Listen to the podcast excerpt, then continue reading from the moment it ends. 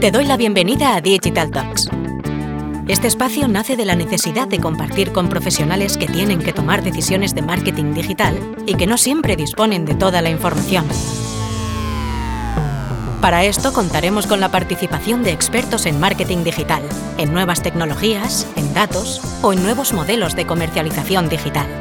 En resumen, participarán profesionales que ponen mucho cariño a lo que hacen, pero sobre todo, contaremos con personas que admiramos y de las que todos los días aprendemos. Somos T2O, una consultora de marketing, ventas y estrategia digital. Esto es Digital Talks. No tenemos verdades, pero sí muchas certezas. Arrancamos.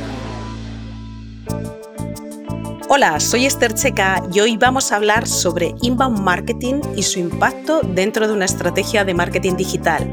Año tras año, esta forma de llegar al cliente va cogiendo un peso muy relevante entre los especialistas del marketing.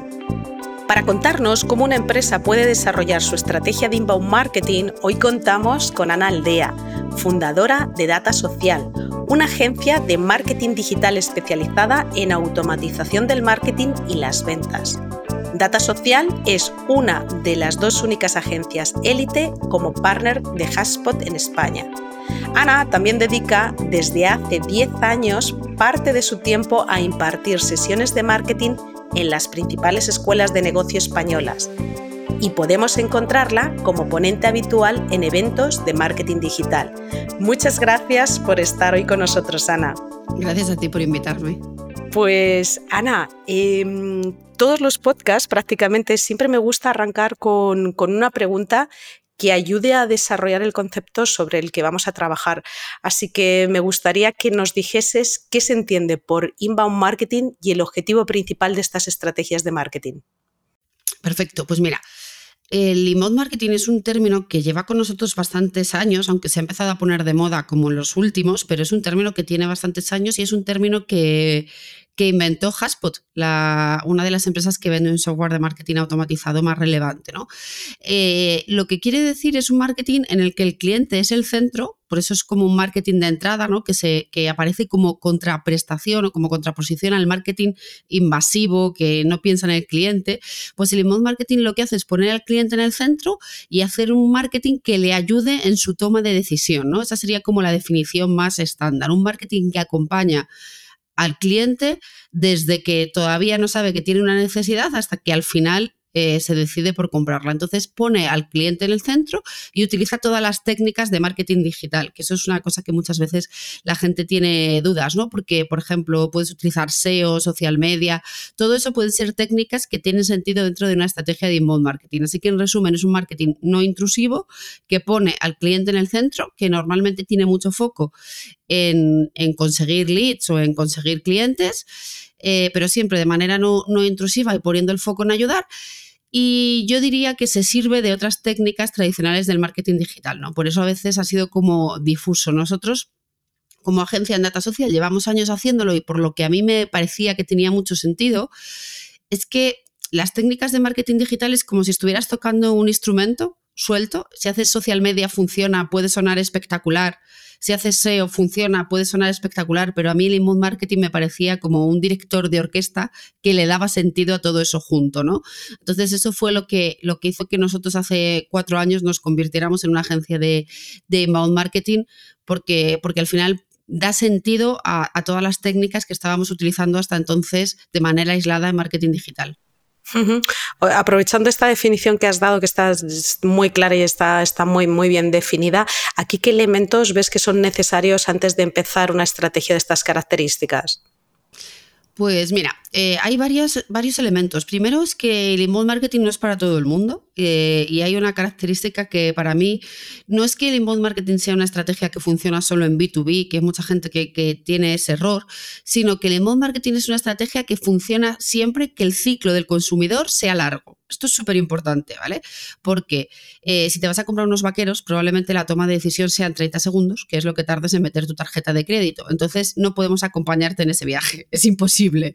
Entonces, para, para el primer punto de las características del inbound marketing es que la toma de decisión tiene que ser larga. Puede ser B2B o B2C. Si te vas a comprar un coche, sueles estar un año puedes hacer inbound marketing para comprar un coche, puedes hacer inbound marketing para elegir un viaje, porque son tomas de decisiones muy largas. Entonces ese para mí sería el primer punto. El segundo punto es eh, poner al cliente en el centro de verdad. Eso quiere decir que a lo mejor no va a comprarnos a nosotros, pero nuestro contenido le va a ayudar de todas maneras. Eso es algo súper importante. Entonces no se puede hacer inbound marketing sin, sin, intención de ayudar y sin intención de poner al cliente en el centro.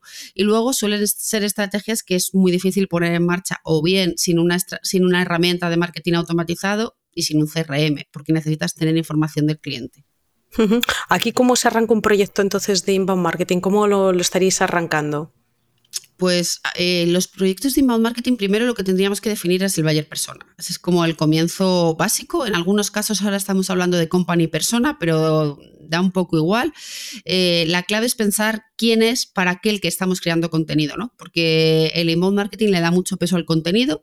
Entonces lo que tendríamos que hacer es pensar, oye, a quién vamos a intentar ayudar y conocerlo en profundidad. Lo primero que haríamos es hacer un buyer persona con las necesidades que, esa persona tiene. Eh, eso es una cosa que solemos hacer pues, a través de workshop o de talleres de manera conjunta con las empresas porque ellos son los que mejor conocen a los clientes y una vez que tenemos el buyer persona, lo que se trata es de crear contenido útil y de calidad que acompañe en el ciclo del consumidor, ¿no? que le acompañe desde que, pues eso, desde que yo estoy pensando, quiero hacer un gran viaje, por pensar un ejemplo que vale a cualquiera, quiero hacer un gran viaje, he decidido ir a Costa Rica y me acabo descargando una guía del destino. Al final, una vez que sabemos el Bayer Persona, se trata de crear un contenido de valor. Y hay una parte, Esther, que creo que para mí es muy importante y es que eh, casi siempre este contenido, si, si, pensamos en inbound marketing, pensamos en aquellos casos en los que tú dejas tu correo electrónico y te dan a cambio un PDF suele ser eh, los casos que se nos imagina, que, te pintas en la cabeza, ¿no? Y para mí es muy importante que esa transacción sea justa, porque cuando alguien se descarga algo con el correo electrónico, no lo está haciendo gratis, lo está haciendo con sus datos. Entonces nosotros tenemos que ofrecerle algo de calidad. Y, eso sería para mí como el punto de, de, arranque, entender que es una transacción justa en la que los clientes pagan con los datos y nosotros a cambio les damos un contenido de calidad. Yo creo que si, si todos partiéramos desde ese punto de partida, el contenido que habría en Internet sería muchísimo mejor. Totalmente de acuerdo. Si todos tuviésemos ese punto de partida, esa premisa, efectivamente habría contenido realmente útil y de calidad. Y me gusta mucho la reflexión que has hecho, Ana, sobre esa transacción que realiza el usuario con sus datos, que, haya, un equilibrio ¿no? y, de, respuesta en cuanto a la calidad. Em, Has hecho una reflexión una mención al principio y es que eh, este tipo de estrategias te pueden ayudar a generar leads, a generar clientes, pero ¿qué tipo de objetivos, más allá de estos que son los más evidentes, qué tipo de objetivos dan respuesta a estas estrategias? Pues normalmente eh, las empresas que quieren hacer inbound marketing, casi siempre el primer objetivo es la captación de leads que luego se conviertan en clientes. Las más inteligentes, las medio, medioplacistas, lo que quieren es posicionarse como líderes de pensamiento. Y no hay otra manera que, haciendo un buen contenido y un contenido de calidad. ¿no? Eh, es verdad que en muchos casos y hoy en día, eh, sobre todo en Europa, con la ley de protección de datos, pues es una manera de hecho, de las maneras más eficaces de conseguir el permiso de los clientes, ¿no? Por lo que hablábamos antes, porque el inbound marketing lo tienes que hacer cumpliendo la ley de protección de datos, pero normalmente en esa transacción el cliente te da permiso para contactarlo. Y eso es una de las claves por las que el inbound marketing está en auge, ¿no? Porque es una manera no muy intrusiva de conseguir el permiso de los clientes para contactarlos. Pero bueno, yo creo que a la larga eh, lo que tienen que querer las empresas es eh, pensar en, ayudar de verdad a sus clientes a que tomen decisiones informadas, a que cuando compren su producto ellos estén seguros de que están tomando la mejor decisión eh, y luego vender desde una manera de ser líderes de pensamiento del sector, ¿no? sobre todo en el sector B2B, pues esa es, esa es la estrategia que, que más sentido tiene. Y a nivel técnico, normalmente eh, suele ser necesaria una herramienta que apoye la estrategia, ¿no? Porque si no, hacer, lo puedes hacer manualmente, pero es un poco como construir un castillo de Lego, ¿no? Porque requiere un montón de microacciones que es muy difícil poner en marcha de manera manual. Entonces, ¿qué características aquí verías que tiene que tener esas plataformas que ayudan a trabajar un proyecto de estas características? Mira, en el mercado hay bastantes plataformas, desde, además desde precios súper económicos a, herramientas más caras que, te ofrecen diferentes cosas. Esto es una cuestión de cuánto de importante es para ti la herramienta y cuánto de masivo va a ser, ¿no? Puedes hacer inbound marketing eh, con un coste muy pequeño o bien con una herramienta muy barata o bien con muchas herramientas gratuitas. ¿no? Lo que pasa es que acabas haciendo como una especie de Frankenstein en el que es muy difícil mantener la trazabilidad de los datos.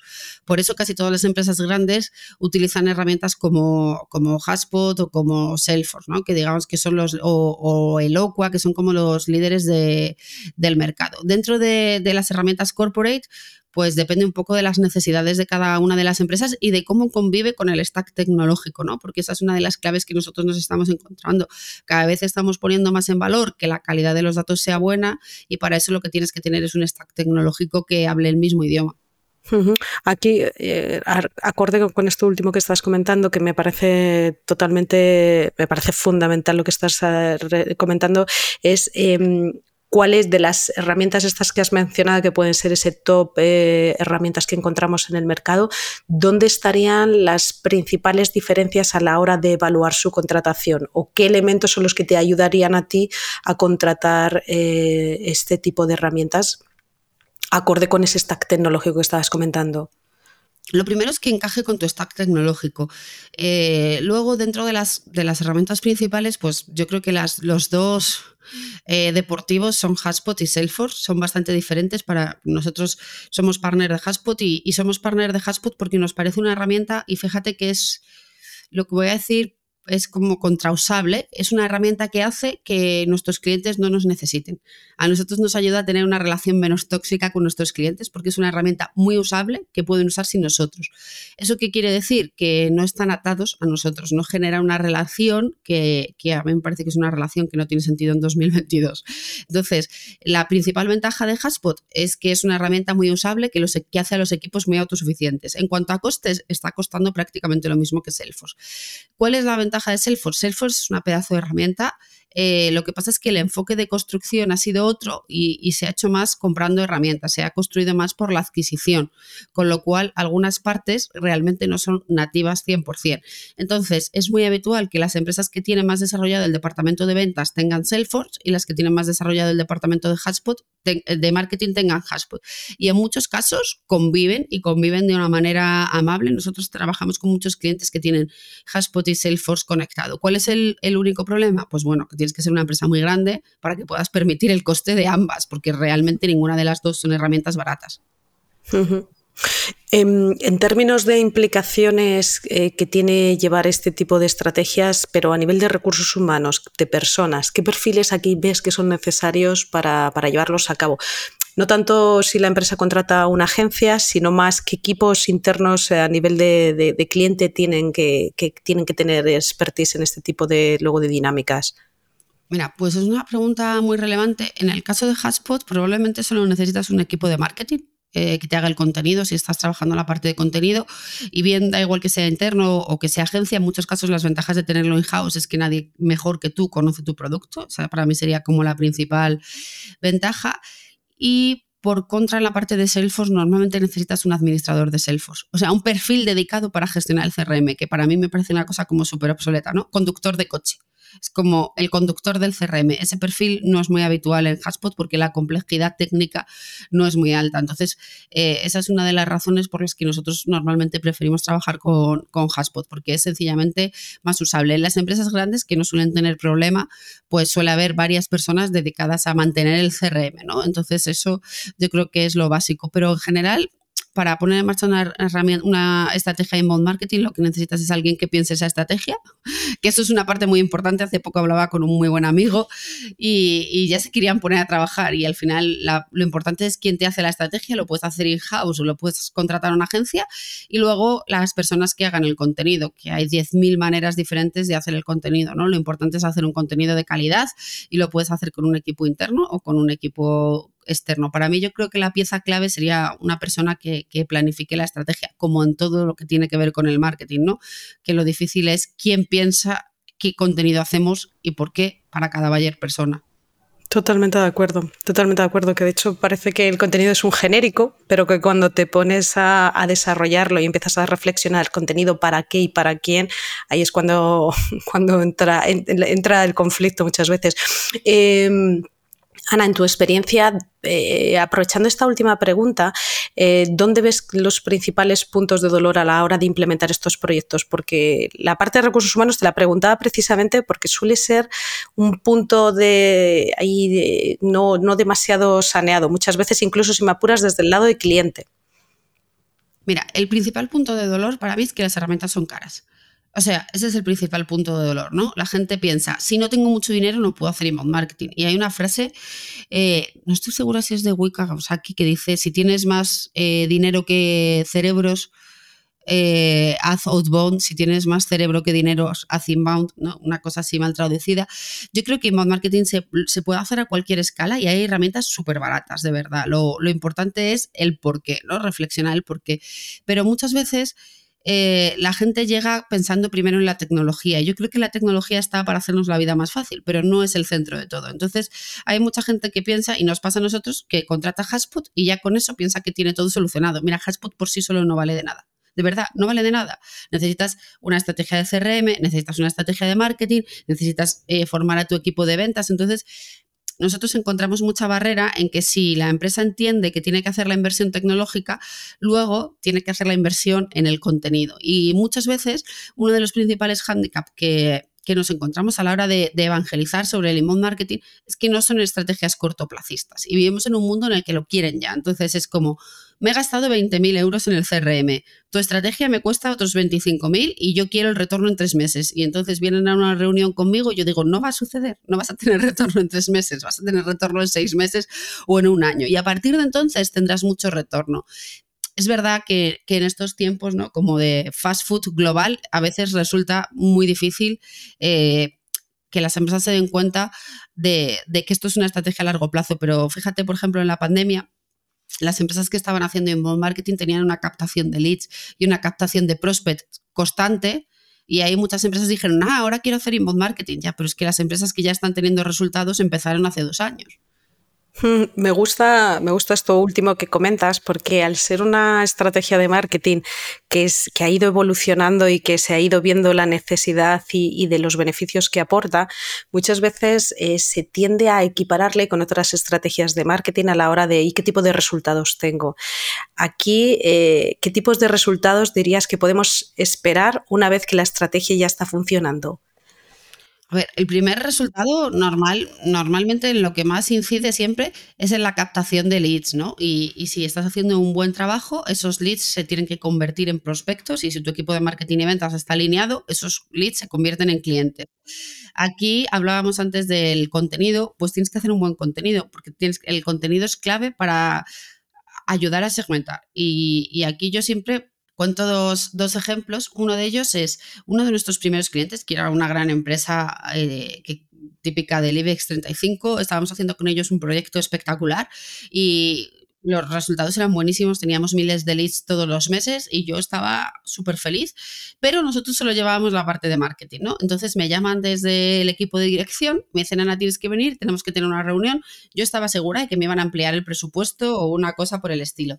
Y cuando llego ahí me dicen, mira, Ana, es que no estamos teniendo buenos resultados porque estamos llamando a los leads y no se convierten en clientes. Bueno, la, la distancia que había, habían pasado más de seis meses desde que esa persona se había convertido en leads y tardaban en llamarle seis meses. Nadie nunca se va a convertir, ¿no? O sea, al final, si yo te consigo leads, los tienes que trabajar pues en las próximas dos horas o en las próximas 24 horas para que eso funcione. Entonces, uno de los principales problemas es que es una estrategia muy transversal que afecta al departamento de marketing y al departamento de ventas. No te va a servir de nada que yo te consiga muchos leads si no están cualificados y si tu departamento de ventas no los trabaja de la manera adecuada en este caso, eh, estaban llamando en octubre a leads que habían conseguido en julio. Imagínate que a ti alguien te llama en octubre y te dice, oye, te llamo porque te descargaste en julio un PDF. Es como, bueno, pues no me interesa para nada. Y luego el otro hándicap es no poner el, para mí el peso en el contenido. Si no haces un contenido de, de calidad, cuando me llames, ¿cómo voy a recibir la llamada? ¿Qué imagen me he construido de ti? ¿No? Ah, sí, eres el cutre que me hizo dar mi correo electrónico por un PDF de dos páginas con una letra gigante. No tiene ni, ni, pies ni cabeza. Entonces, ¿qué resultados puedes obtener? Yo creo que puede incidir muchísimo sobre, sobre tu negocio porque puedes captar clientes de una manera predecible, puedes conseguir leads que se conviertan en clientes, pero para eso tienes que entender que es una estrategia transversal. Primero, que no, en muchos casos no afecta solo a marketing y ventas, sino, sino a otros departamentos de la empresa, pero sin duda tiene que estar alineado tu departamento de marketing y tu departamento de ventas. Pues me alegra muchísimo que digas esto porque precisamente muchas eh, de las conversaciones a veces que tenemos es tratar de equiparar o se trata de equiparar eh, probablemente por desconocimiento qué impacto puedes tener a corto, medio, largo plazo como si estuvieses haciendo una campaña bueno, pues una campaña de SEN o otro tipo de estrategia de marketing digital y se le busca esa, esa paridad y precisamente cuando se explica que esa paridad no es tan evidente, que esa paridad tiene otros plazos o que esa dinámica de trabajo es totalmente distinta, porque te toca orquestar diferentes partes del marketing para llegar a, captar ese, ese, lead, pues... Em, se hace más complicado a veces de entender. Y no solo eso, Esther, porque a veces, eh, o sea, pueden convivir puedes hacer una campaña de inbound marketing y en algunos momentos, si necesitas tener resultados, puedes meter SEM y puedes meter SEM a una landing de inbound marketing y puedes meter paid a una landing de inbound marketing si lo que necesitas es acelerar. Pero nunca vas a tener los mismos resultados porque eh, el ciclo es muy diferente, el tiempo es muy diferente. Entonces tienes que tener en cuenta para qué es ese contenido y para qué estás impactando. Yo soy una gran defensora de, meter publicidad en las campañas de marketing, que no son cosas opuestas. Tú haces un contenido que aporte valor y ese contenido lo promocionas y vas a conseguir leads a un coste más razonable y el contenido te va a ayudar a segmentar. Entonces, eh, son muy diferentes las estrategias, pero pueden convivir. Para mí la principal eh, diferencia es que las campañas pagadas son una especie de monstruo que solo funciona si le metes dinero.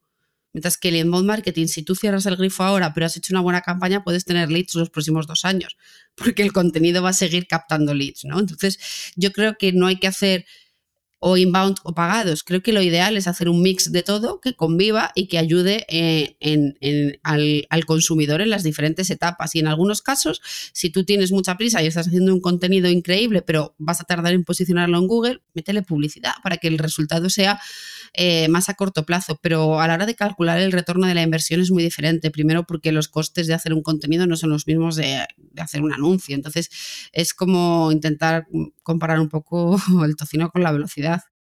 Has hecho una, mención antes que me ha gustado bastante y es sobre todo el impacto de implementar este tipo de estrategias de alguna forma eh, modifica eh, alguna parte de la organización y en este caso puede ser la fuerza de ventas. ¿Cómo es en tu experiencia este tipo de, situaciones que transforma de alguna forma la dinámica de fuerza de ventas, la implementación de una estrategia de estas características?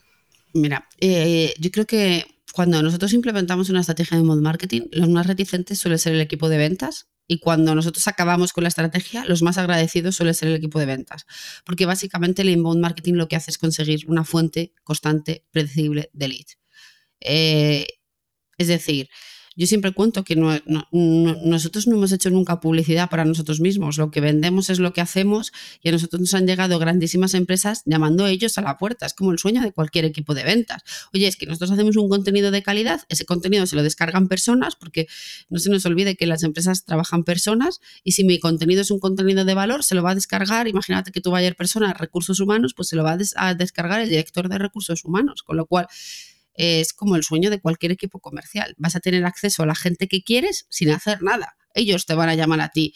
Luego tú tendrás que hacer un buen proceso eh, para cerrar la venta. No es magia, pero al final para el equipo de ventas es sin duda lo mejor. Lo que pasa es que son escépticos, ¿no? Porque parece como que pone en peligro su trabajo, cuando, cuando es todo lo contrario. Lo que pasa es que eh, yo soy una gran defensora de los vendedores porque creo que es un trabajo muy poco valorado y aparte creo que ha cambiado mucho, ¿no?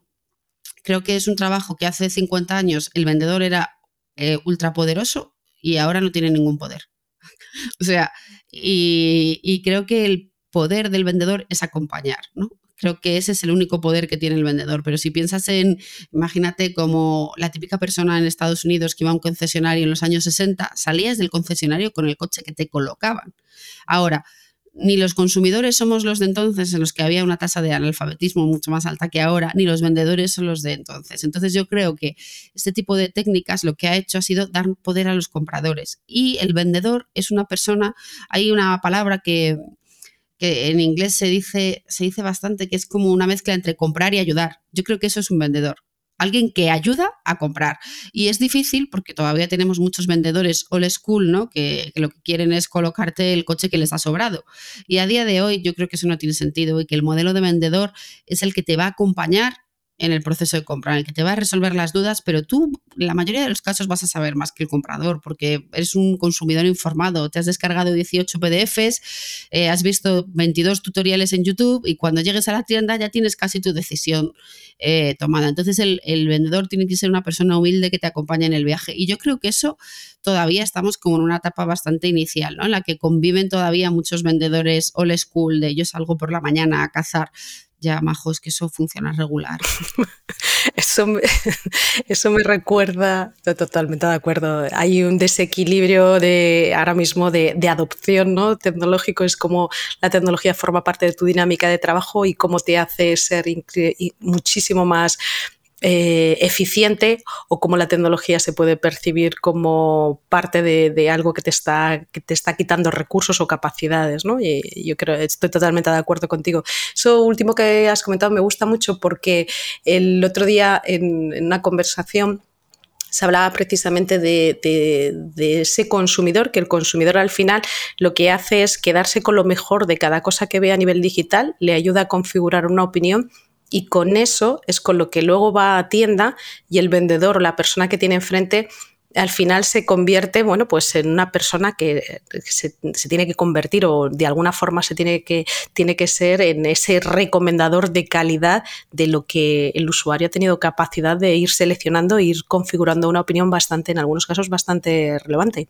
Mira, yo siempre cuento cuando doy clase, yo doy un montón de veces clase de inbound y siempre me parece el mejor ejemplo cuando tuve que elegir el carricoche para mi hija, porque elegir carricoche es una cosa muy difícil en esta vida. O sea, y entonces yo hice como una investigación con un Excel con los mejores carritos, no sé qué precio, además es carísimo. Y fui al corte inglés con millones de preguntas y cuando llegué, la, la vendedora súper amable me dijo, es que creo que sabes tú más que yo.